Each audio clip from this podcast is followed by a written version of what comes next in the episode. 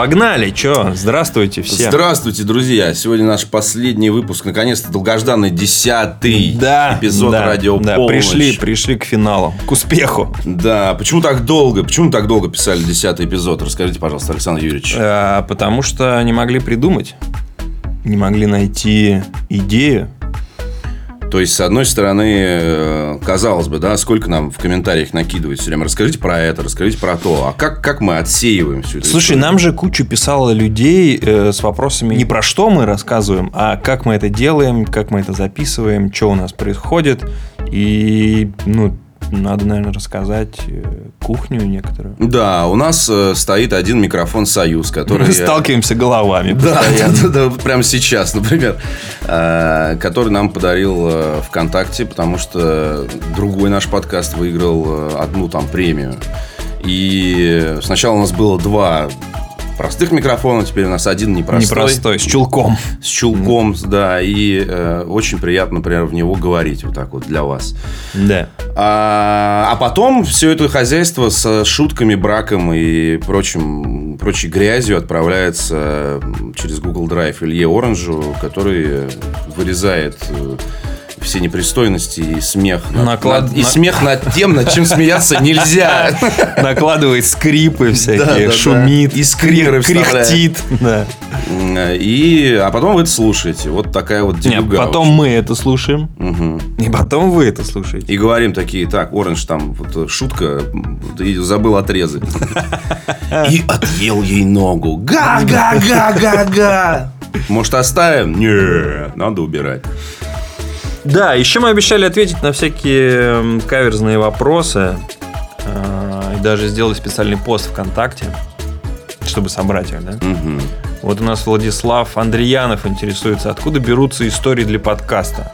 Ты вот откуда берешь истории? Так, я ниоткуда не беру, это ты их все время берешь. Я только читаю вслух каждый раз. Ты с утра приезжаешь, и я офигеваю, что там ты опять выдумал. Да, ну...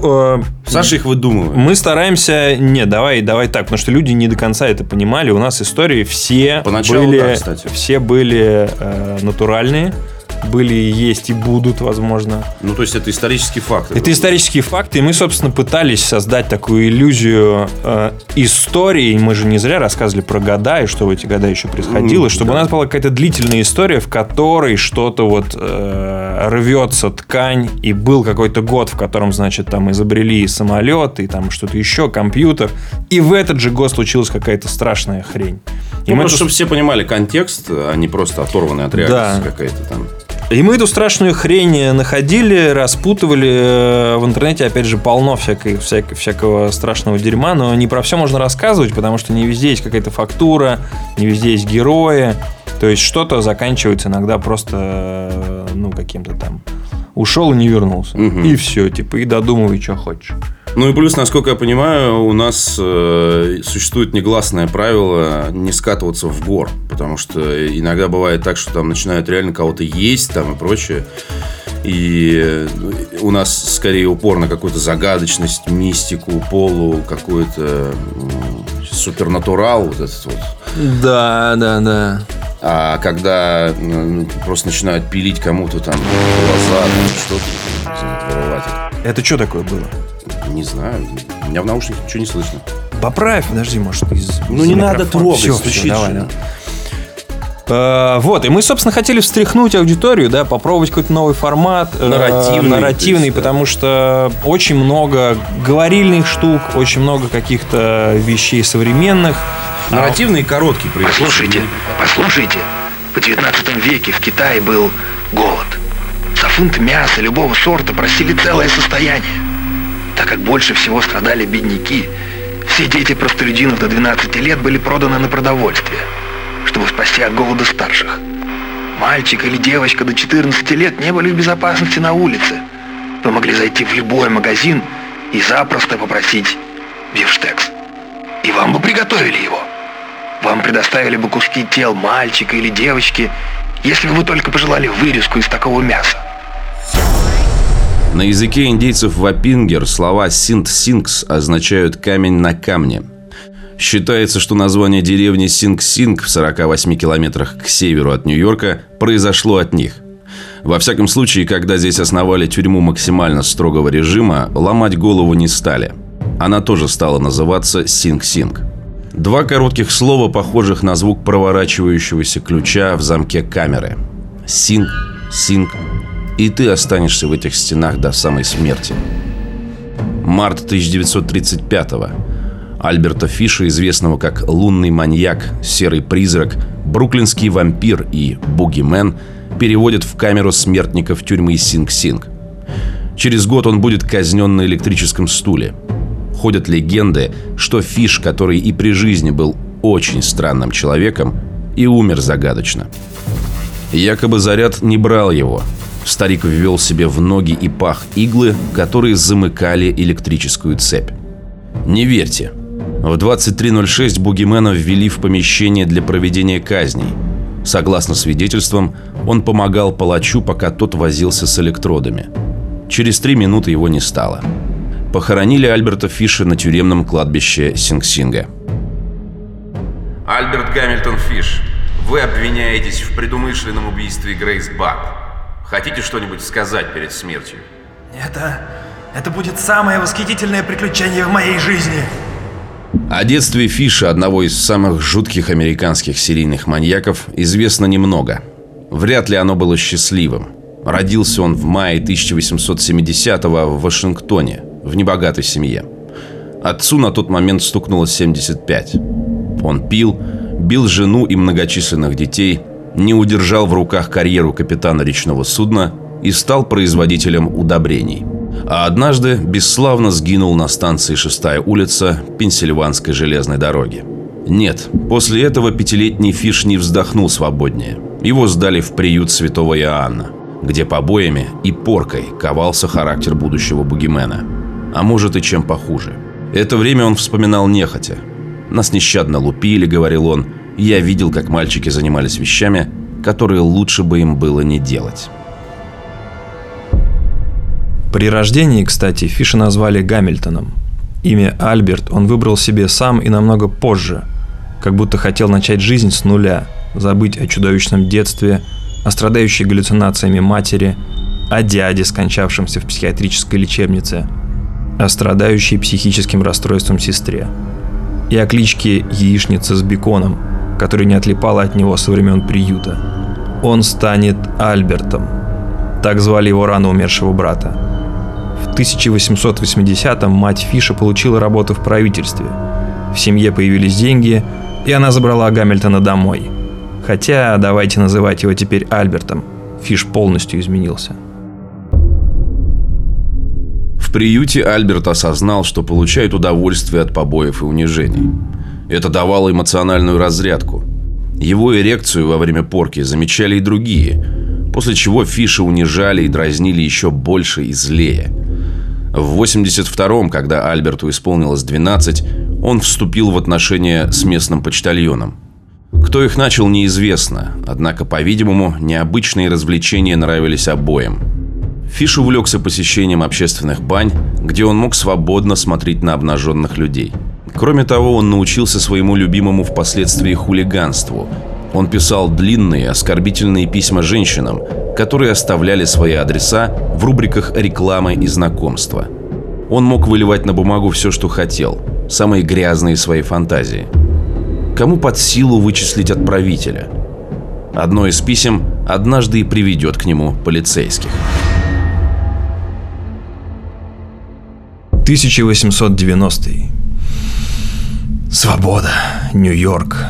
Фиш отправляется в большой город на заработки. На самом деле, по большей части он занимается там проституцией и крадет с улиц и насилует малолетних беспризорников. Лунный маньяк. Серый призрак. Просто для справки. В это же время между 1888 и 1891 через океан творит свою историю Джек Потрошитель. По понятным причинам Альберт не стремится создать семью, но на это настаивает мать. В 89-м она организовывает его свадьбу с Анной Марией Хоффман, которая моложе него на 9 лет. Несмотря на то, что у пары рождается 6 детей, Фиш не оставляет своих увлечений. Крадет малолетних бездомных и встречается с мужчинами за деньги. Один из его любовников отводит Альберта в музей восковых фигур.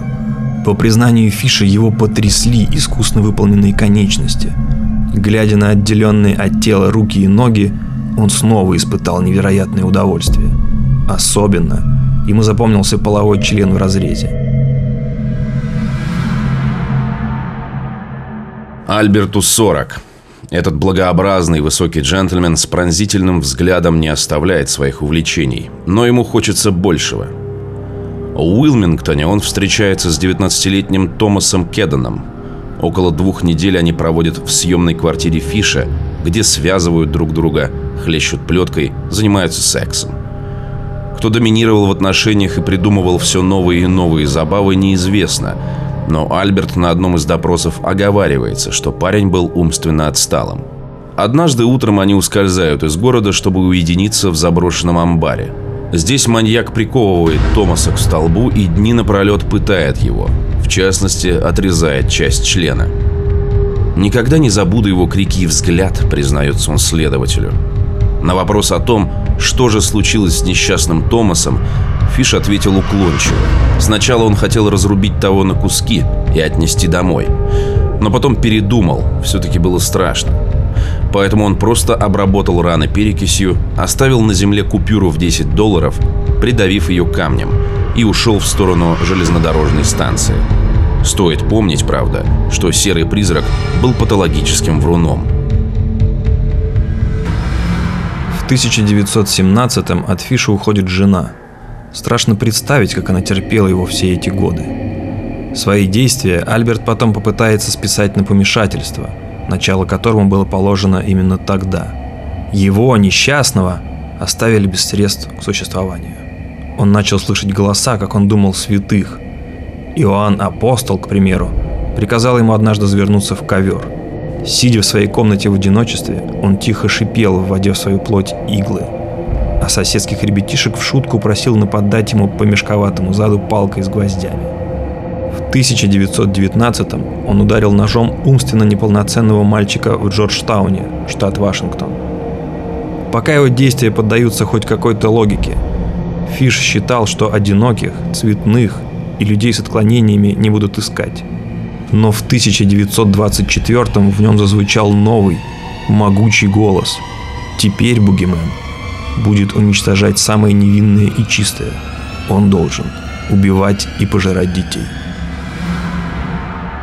Теплым июльским днем Беатрис Кейл старалась поймать шмеля на поле за родительским домом. Солнце палило нещадно, но шмель был такой огромный и пушистый, что восьмилетняя Беатрис сняла шляпку и, держа ее перед собой, кралась к приземлившемуся на клевер насекомому. Что такое? Улетел. На клеверную полянку легла тень. Девочка подняла голову и увидела высокого худого старика в сером костюме и котелке. Над белоснежными усами колюче торчали голубые глаза. Беатрис никогда его здесь раньше не видела. «Поможешь мне собрать ревень? Я тебе заплачу, и ты сможешь принести родителям настоящие деньги». Девочке невероятно повезло. Ее исчезновение заметила мать. Она догнала Фиша, который вел ребенка за руку в сторону чужих полей.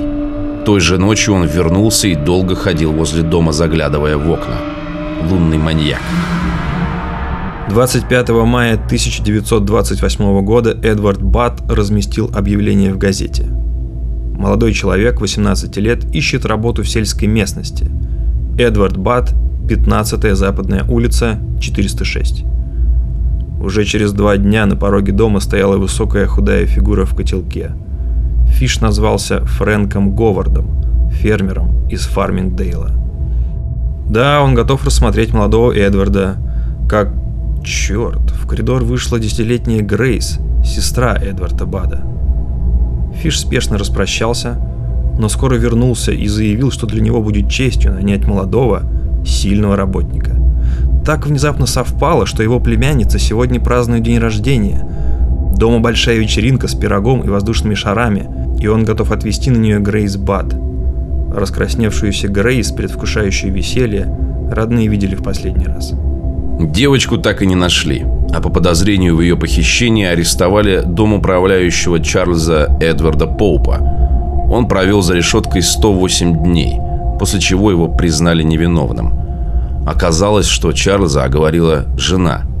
А в ноябре 1934 в дом Бадов доставили анонимное письмо. Так как мать Грейс была неграмотной, его вслух читал один из детей. В воскресенье 3 июня я обратился к вам по адресу дом 406, 15 Западная стрит. Принес вам корзинку земляники. Мы позавтракали. Грейс сидела на моих коленях и поцеловала меня. Я решил ее съесть. Я предложил взять ее на праздник. Вы сказали, да, она может идти. Я привел ее к пустому дому в Вестчестере, который выбрал загодя. Далее Фиш в подробностях описал, как он убил и съел свою жертву. Помните, это тяга к грязным письмам, шокирующим людей? Единственной зацепкой, что была у полиции, оказался штамп Нью-Йоркской частной благотворительной ассоциации водителей на конверте. В ходе расследования выяснилось, что швейцар компании взял немного таких для личных нужд. Тогда он проживал в меблированных комнатах, а когда съезжал, оставил конверты там. Найти адрес и расспросить хозяйку о ее новом жильце не составило труда. Хотя Фиш к тому моменту переехал, его быстро нашли и задержали без особенной помпы, хотя он и попытался атаковать следователя с бритвами в руках. На допросах серый призрак спокойно описывал чудовищные подробности своих преступлений. Он крал детей и душил их, пил кровь, ел мясо, пытал, насиловал. У его адвоката Джеймса Демпси на руках был огромный рукописный том с признаниями Фиша. Даже после окончания расследования он отказался раскрыть его содержимое журналистам. Это самая отвратительная дрянь, которую он когда-либо видел. Альберт Фиш признался, что виновен примерно в 100 убийствах. Большинство из них он совершил по велению внутреннего голоса. Маньяк верил, что с ним говорит Бог, а есть плоть нужно было для своего рода причащения. Доказать, правда, смогли только три преступления, хотя и одного убийства Грейс Бат хватило бы, чтобы отправить Бугимена на электрический стул. Образ маньяка до сих пор остается одним из самых популярных в массовой культуре.